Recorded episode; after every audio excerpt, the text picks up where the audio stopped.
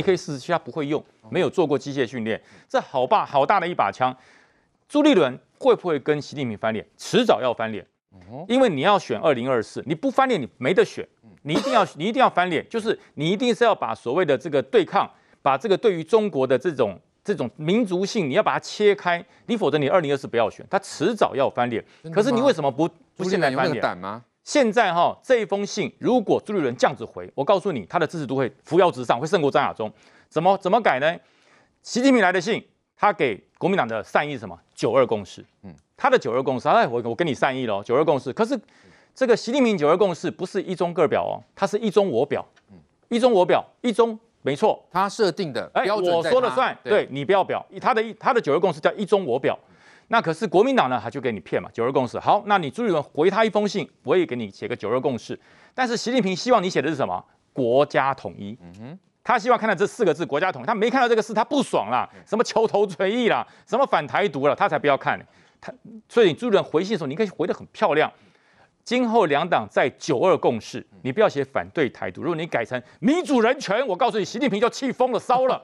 然后呢，求同存异不要写，写什么？减少敌对，反正你也要被销毁嘛，你的字也要被消掉嘛。你写求同存异也被消掉，你写你直接写减少敌对，你就直接给他写民主人权、自由人权。我告诉你，你这封信不是给习近平看的，是给两千三百万人看的。如果你朱立伦这样子回，你根本不用怕张亚中了啦。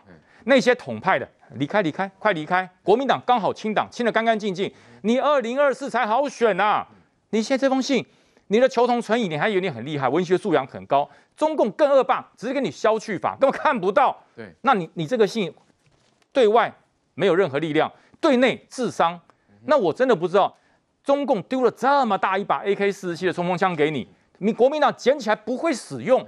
对不对？然后把那个弹夹卸掉，然后把它拆完以后再把它寄回去，这有这这有病吗？这脑袋是有问题吗？对，因为老实讲，蓝营人士之前都期待，就是说啊，希望有中共的这个贺电嘛。老实讲，这个贺电对国民党会有帮助吗？大扣分，而且是大伤嘛。大扣分。你这个贺电，你等到朱立伦，你二零二四，如果你想出来选总统的时候，这个东西就被拿出来一比，你怎么选嘛？你还选什么嘛？你你说我我追求统一，习近平就告诉你什么叫统一，我告诉你什么叫统一。对不对？然后你说没有啊？我有跟他说求同存异啊。人家对方只要把新华社拿过来看，你只要被删掉，人家连登都不登出来，你还选什么？所以我觉得迟早要翻脸。为什么不趁现在翻脸？趁你现在你也选上党主席了嘛？你也不要被那些深蓝绑架，深蓝也奈何不了你。反正票都投了，我都当选了，对不对？差一票也是赢，那我赢了。那你这个时候为什么不把习近平这封信当成一把大枪，狠狠的扫射回去？反正他也会给你消掉，他也不会登出来。那你朱立伦回这封信，不是给中国大陆看的，不是给习近平看的，是给我们两千三百万人看的。你朱立伦的支持度会升多高？你整个国民党的重新的改造会有多强？不会用。你回了这么一封二百五的信回去，然后我跟你讲，大家可以回忆一下，我们大家所有中国国民党员以前三节都会收到一封信，都也是中央委员会的信函。端午啦，中秋啦，过年，我们都会收到一封信。不管是吴敦义，不管是洪秀柱，这封信函的下底下，中华民国几年几月几日，清清楚楚，一样的信函，我相信每个党员家里都有。那为什么唯独行到对岸去的信函，下面变成一一零，自动消失，自动消失，自动消失？对，你为什么要这样做呢？对不对？要就一致，他他就他今天就讲了嘛，就跳出来说没有啊啊，蔡英文也没有写啊，蔡英文没有跟对岸写信啊，对不对？那我说就算不一样，对我说就算他写了，他是总统。他是总统，如果你国民党今天你是总统，你为了国家的安全，你有这个你有这个考量，我认了。那你可以写二零二一，你连一百一十都不要写嘛，但就不写一一九，对不对？你就不要写，你就全部去除写二零二一，我可以接受，因为你是总统，你为了要让台湾能够和平，不要被这个流氓来侵犯。可是你今天叫做在野党，你是在野党的党主席，你在怕什么？对，你在怕什么？空间更多啊！你是在野党啊，我就给你丢出去。你在怕什么？对，难道十四亿人会在你选总统的时候移民过来一亿人来投你吗？这不可能嘛！所以我觉得你与其现在跟他那边假装假惺惺，你不如现在翻脸，你的支持度还会分高。的确，好，这于将军的建议，问题是朱立伦，啊，敢翻脸吗？哈，面对中国这样的一种可能也是党内的掣肘的情况之下。他能开创什么样的新局吗？还是如同人家说他是乖宝宝一枚呢？好，这个民进党立委王定宇就说了，好，这个习近平的贺电呢，祝贺少，下指令多了哈。那当然，这个朱的这个回电呢，抨击自己政府把中华民国拿掉哈，相当的乖巧。好，朱立伦他就反击了，好，他怎么说呢？蔡政府呢哈，这个苦求不得的两岸善意啊，朱立伦当选第一天就露出曙光，哎，哇，真厉害哈！看到国民党能够跟对岸沟通，不知道是嫉妒还是急了哈，就做出恐怖情人般的行径来用。用攻击来转移焦点，那实际怎么看？真的是朱立伦当选第一天，两岸和平就出现曙光了。这也的确真的是国民党的一一个走不出来的困境啦。那呃，我会这样看这件事情，就是说，其实每一次不管是国庆日也好，或者是元旦也好，或者是每一次选举也好，国民党最喜欢、最擅长操作的就是啊，民进党把中华民国变不见。然后就说，哇，蔡英文你提台湾几次，提中华民国啊，少少的几次，所以证实了民进党把中华民国变不见。可是这一次朱立伦亲身示范什么叫做把中华民国变不见，一一零，所以网络上面各种哭诉啊，这是要这是要报警吗？是呃，打一一零电话吗？赶快叫警察来抓说，说哦，有人把中华民国变不见了，赶快去把他抓起来。说变不见还客气了，他说你消灭中华民国。是，那所以最喜欢用中华民国、最强调中华民国的国民党，怎么可以在这样子的文件上面主动的亲身示范？哎，我消灭给你看，我没有要讲这件事情。而且我觉得那个问题在于说。哈，还有一个大的问题是，朱立伦既然在那一篇这个回复文当中写了求同尊异，他也不断强调九二共识一中各表，那你好歹也表一下呀，因为反正你要求人家要尊异嘛，而且你是各表派啊，你就应该表一下，然后让对方尊一下嘛。所以你在前面讲的，跟你在后面实际表现的。根本就是自打嘴巴两回事。我要给各位看一张照片哦，这个是今天的日本的媒体《朝日新闻》。《朝日新闻》它登在雅虎的首页哦，《朝日新闻》的标题就是说，习近平恭贺台湾国民党产生了新主席，发了一个贺电，然后引号交付了协助统一的任务。也就是说，连日本人都看得清清楚楚。习近平交给国民党新任党主席的一个任务，协助两岸统一。日本人都这么解读？对，国际上是这样看待的。而国民党的新主席朱立伦，乖乖的、顺从的，顺着他的这个逻辑走，共谋统一。等这个中国贺电，等的眼巴巴的期待。就等着啊！拜托，习大大，你给我一点关爱的眼神哦。好了，关爱眼神来了，然后我顺着你的调子去走。所以呢，联手的对象是中国，是习近平，然后共同打击的敌人是台湾的执政党民进党。哇！所以你的敌跟我，你的位置就错了嘛。那可是最终你国民党还是得要获得台湾人民，你你必须要回答台湾人民。给你的考卷，可是你现在只急着回答习近平给你的考卷，对，那你要接下来要怎么办呢？你接下来你总是还还是得要在台湾选举呀，这个是朱立伦走不出这个困境，就是回到了我刚刚讲的，你底下的基层有一股大的拉力，你外部的力量又有一个习近平的拉力，你怎么样都挣脱不了，而且你们为什么不肯放眼看一看整个世界现在的趋势？国际上面的局势是怎么样子走的？完全无视国际的变化，眼中仍然只有中国。那我会觉得悲哀啦。更何况，其实统一的选项在台湾是越来越少的。自认中国人的比例是越来越低的。那如果你仍然坚守着说不管不管不管，我一定要跟共谋统一等等的，就是你你只愿意去。争取那个越来越少数的台湾民众，我不懂这个是怎么样子的一种神奇的求生法。对，的确，国共哦共同合作，然后国共的共同敌人是民进党啊。来，国栋哥，台湾人民也安怎看嘞？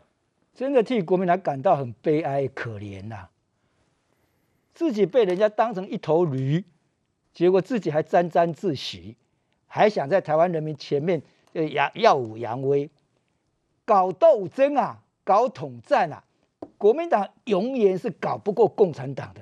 这是我们的历史记忆，也是政治现实。你只要稍微读一点中国史，读一点共产党跟国民党的斗争，你都了解这一套嘛。习近平的这一通贺电，明白清楚的把国民党当成一头驴，一手胡萝卜，一手皮鞭子，给你尝点甜的，恭贺你，恭喜你当选主席，然后皮鞭子塞下去，共谋统一大业啊！如果你不走，皮鞭子再抽，你走的时候，我胡萝卜再多喂你一下，这么清清楚楚，结果我们朱立伦会看不出来？他当过一次主席的，他既然看不出来，还真的在表演，在台湾人民前面表演懒驴打滚给大家看的，你好歹也要回应一下嘛！作为一个堂堂百年的大党的党的国民党主席，你总要有点骨气嘛！你怎么把我当成一头驴子呢？你搞什么一个求同尊异？求什么同尊什么异？如果你中华民国都不敢讲，你还尊叫人家尊崇尊重你义吗？你如果你大方讲中华民国。那时候尊尊尊重我们义，你没有，你现在不过在求同，这一下子被人家捏着脖子了。吴敦义在二零一七年接到习近平的贺电，还公开敢回应他，回电怎么讲呢？九二共识是内涵是双方遵从，各自口头表述，还敢这样子啊？你朱立伦连吴敦义都不如啊！当然我们就是摇头。吴敦义因为这样的回应。让习近平不愉快，所以从吴敦义开始，二零一七一直到现在，就是不直接接触了。嗯，那你朱立伦真的为了接触，然后来来个求同尊异，然后来吃这一块胡萝卜吗？真的替他感到悲哀。我们现在去跟朱立伦讲，好歹你也是个政治学者吧？什么叫求同？如果求同是同一个中国的话，你怎么去表述你中华民国？他表述他的中华人，那不就两国了吗？习近平怎么会同意答应你求同？是是尊重义呢？怎么可能的？他一再他在国内，他们中国国内呢先导九二共识只有一个中国，那你怎么去尊义呢？对，那你如果一求同的话，你怎么表达你是中华民国这这个国号呢？是，今天民进党长期在这里还扛着中华民国的招牌在这里耶，对，没有放弃耶。照道理讲，把你。中华民国灭掉的是共产党啊！你应该箭头往那一边去跟他争这个道理呀、啊。结果你反而回来跟民进党在争这个中华民国，我们觉得很好笑。你是应该跟中中国人民、中华人民共和国去争啊！我是中华民国啊！你怎么会来台湾跟民进党在争谁是中华民国呢？我觉得这个有人，而且这个同路人呐、啊，求同不就是同路人啊？国民党经常在玩这种中国文字的游戏，哎，过去撤退叫转进。过去叫做戒严，叫动员戡乱时期，它都可以改变的。你所谓的求同，国民党当年独裁的时候是把民进党那时候还叫党外，还有台独分子，还有共产党叫三合一敌人，叫同路人。今天怎么好笑？历史的吊诡就在这里，怎么变成国民党是跟共产党同路人了？对，我们在台湾活了这个半辈子，就在想，哎，奇怪，以前我被。惯着说你们是共产党的同路人，对，三合一敌人，非消灭不可，所以把台独变成是毒品的一样的毒一样，台独，就现在搞来搞去，怎么同路人变成是现在国共合作公开讲了，对啊，就这个就对国共一起，一个主席，一个是总书记，不就同路人的吗？然后朱立伦那边还说他们国共要恢复会谈呢，所以我说历史吊诡，国民党为什么让台湾人民失望，然后彻心不想再看这个党这的意思就，你连一点最基本的。中心思想都没有办法坚持嘛？如果你敢坚持这样子，那你就跟他对呛。你不敢，你不吭声。可是我有时觉得很好玩。你在台湾又口口声声捍卫着蒋介石，捍卫着中正纪念堂，他那是个反共的表声啊，表率啊。对，你们捍卫他，结果你对共产党又是这么软弱，吭都不敢吭，所以啊，真是一头驴啊。啊，看他不干嘛是一头驴。好，再来关心中国天灾人祸不断。前一阵子呢，中国是由南到北都在大淹水。好，那现在呢，限电也从由南到北都在限电，到底怎么回事呢？我们看到，因为最近习近平要推动一个能源双控的这个呃措施嘛，哈，所以大规模的限电已经对经济造成非常大的影响哦。那限电的这个影响最严重，包括江苏、浙江还有广东，现在一路。由南往北扩大到东北地区。来，正好，这到底怎么回事？为什么中国会？全国都在限电呢。中国现在是东三省，好，北到东三省，南到广东、江苏、浙江都在限电。对，那中国现在对于这个限电的遮羞布是是说什么？因为他们要推行绿色电能、节能减碳，哦，控制 CO2 呃二氧化碳的排放，哦、所以呢才会去做限电嘛。这是现在中国的遮羞布。可问题来了，现在吉林市有一个水务有限公司，就是他做水力发电的，他一个公告露了马脚，他在吉林林世杰说，未来哦会不定期、不定时、无计划。然后呢，会无通知的停电，哎、而且持续到多少？二零二二年三月。天哪！你看这什么东西？哎，不定期、不定时、无计划、无通知，就叫做跳电啊！嗯、跳电跟限电不一样。对限电我会跟你讲什么时候限嘛？嗯、你好歹给我个理由吧，对不对？就哎，告诉我，哎，某年某月某日几点到几点你停电？那停电我工厂可以预做安排嘛，对，对不对？可抱歉，这不叫限电，叫跳电，因为是无计划、无通知嘛。哎，随时都可以停电，随时都没有嘛。那而且而且它时间点到什么？明年三月。那那那长的，这不是最近的事情。那这个东西呢，到底是不是因为节能减碳？胡锡进老胡，我们台湾的好朋友，在他昨天微博不小心露了马脚，我猜老胡官可能要做到尽头了。他说老胡相信出现这种状况啊，就这个限电状况是这个多因造成，多种因素造成的。OK，国家推行减排是限电的原因之一，但是不会包括民生限电啊。对，哎，他讲的有对啊。我如果是要减少所谓二氧化碳排放的话，我应该找那种工业大户嘛。对。所以中国现在有两件事情都不容。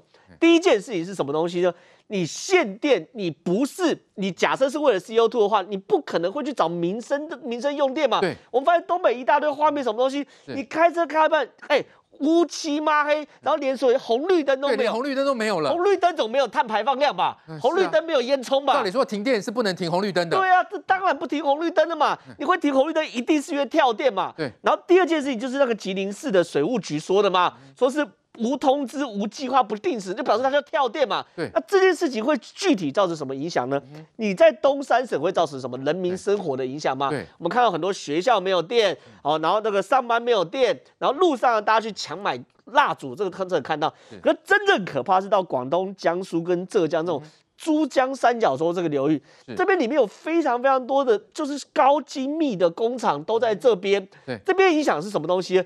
停电跟跳电差别在哪里？我今天停电没有问题，我就好。我今天两点停电，我一点半开始把所有机器 shut down 下来。是，可跳电无预警是，我所有做到一半东西都报废，因为它会忽然一半就没了嘛。对，然后我就报废，因为它会有电压不稳，会有个上升那种坡形，然后会整个会烧掉或是报废掉。这对工厂影响非常大，影响很大嘛。所以呢，他们就说了，我们现在看到大概是九月二十四号、二十五号开始慢慢停电，慢慢停电。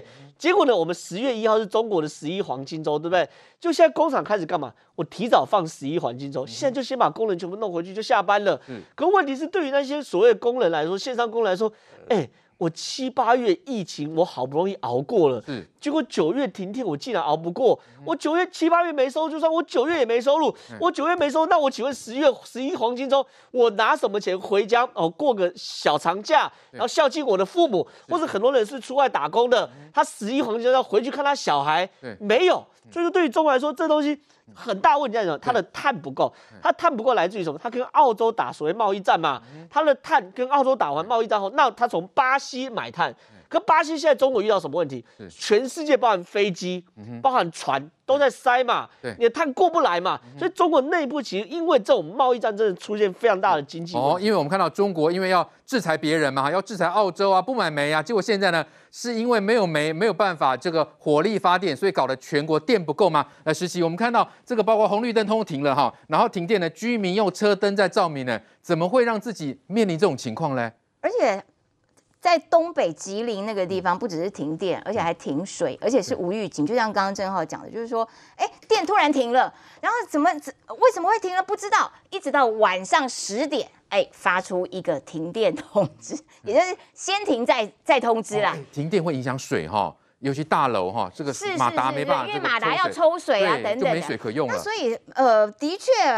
在水跟电都没有办法正常供应的状况底下，所以很多的中国的居民就说：“天哪，这根本就是杀人吧！”这个政府，因为呃时序进入秋天了。啊，东东北现在很冷喽。对，就开始要、对对对，会一路的冷下去。对，那如果限电这件事情一直一路限到明年三月，整个过年最冷的时候，天哪全部都在限电，而且因为他们呃这个呃用煤来发电占了八成，那所以呃在比较寒冷的地方，其实。需要这个暖房，你就必须势必要烧煤，所以在这种状况底下，对于人民的这个生活造成极大的影响。好，这是东北的生活的状况哦。那如果在南部呢？因为它的大规模的轮流的这种停电的方式，现在已经影响到长江三角洲、珠江三角洲的这些大型的这些区域，而这些大型的区域当中呢，有有非常非常多的企业。都面对到说，你无预警的就给我停电，要不然就是说我直接通知你，对，我要停电，而且这个期限是到十月的什么什么什么时候。那所以包括台湾有非常多的集团、企业集团、台商在那个地方，一呃，根据刚刚的统计，是有至少五十家台湾企业受到了影响。哦，那怎么办呢？就工厂不用开了，就放假呀。譬如说江苏，江苏呢？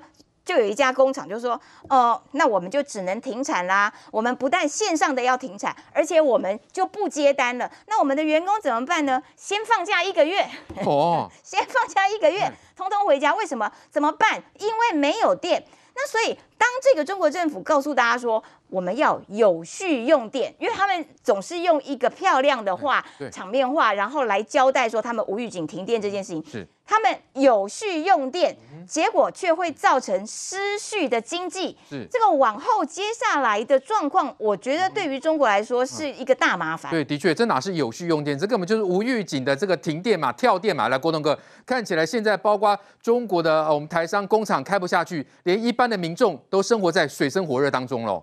我想这一次不仅是台商会出现逃亡潮，大家也会往亚洲地区奔逃，甚至回来台湾。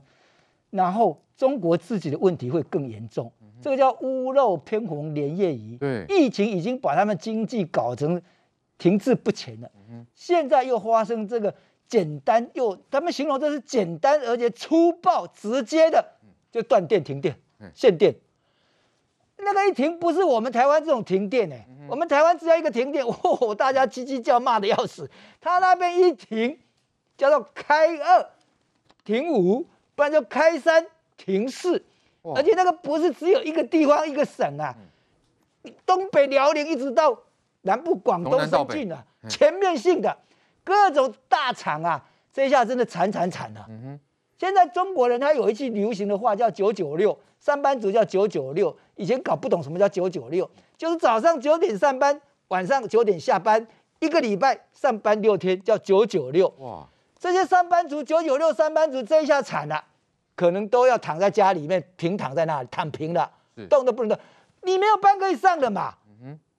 所有的停限电断电，它的措施刚刚已经讲的，不是只有一家一个地区，他是连街道上的红绿灯都停了。嗯，而且是突然性的，下午四点停，也没通知，一直停到晚上十一点，交通大阻塞，全部都不能动弹，把它把马路上当成停车场。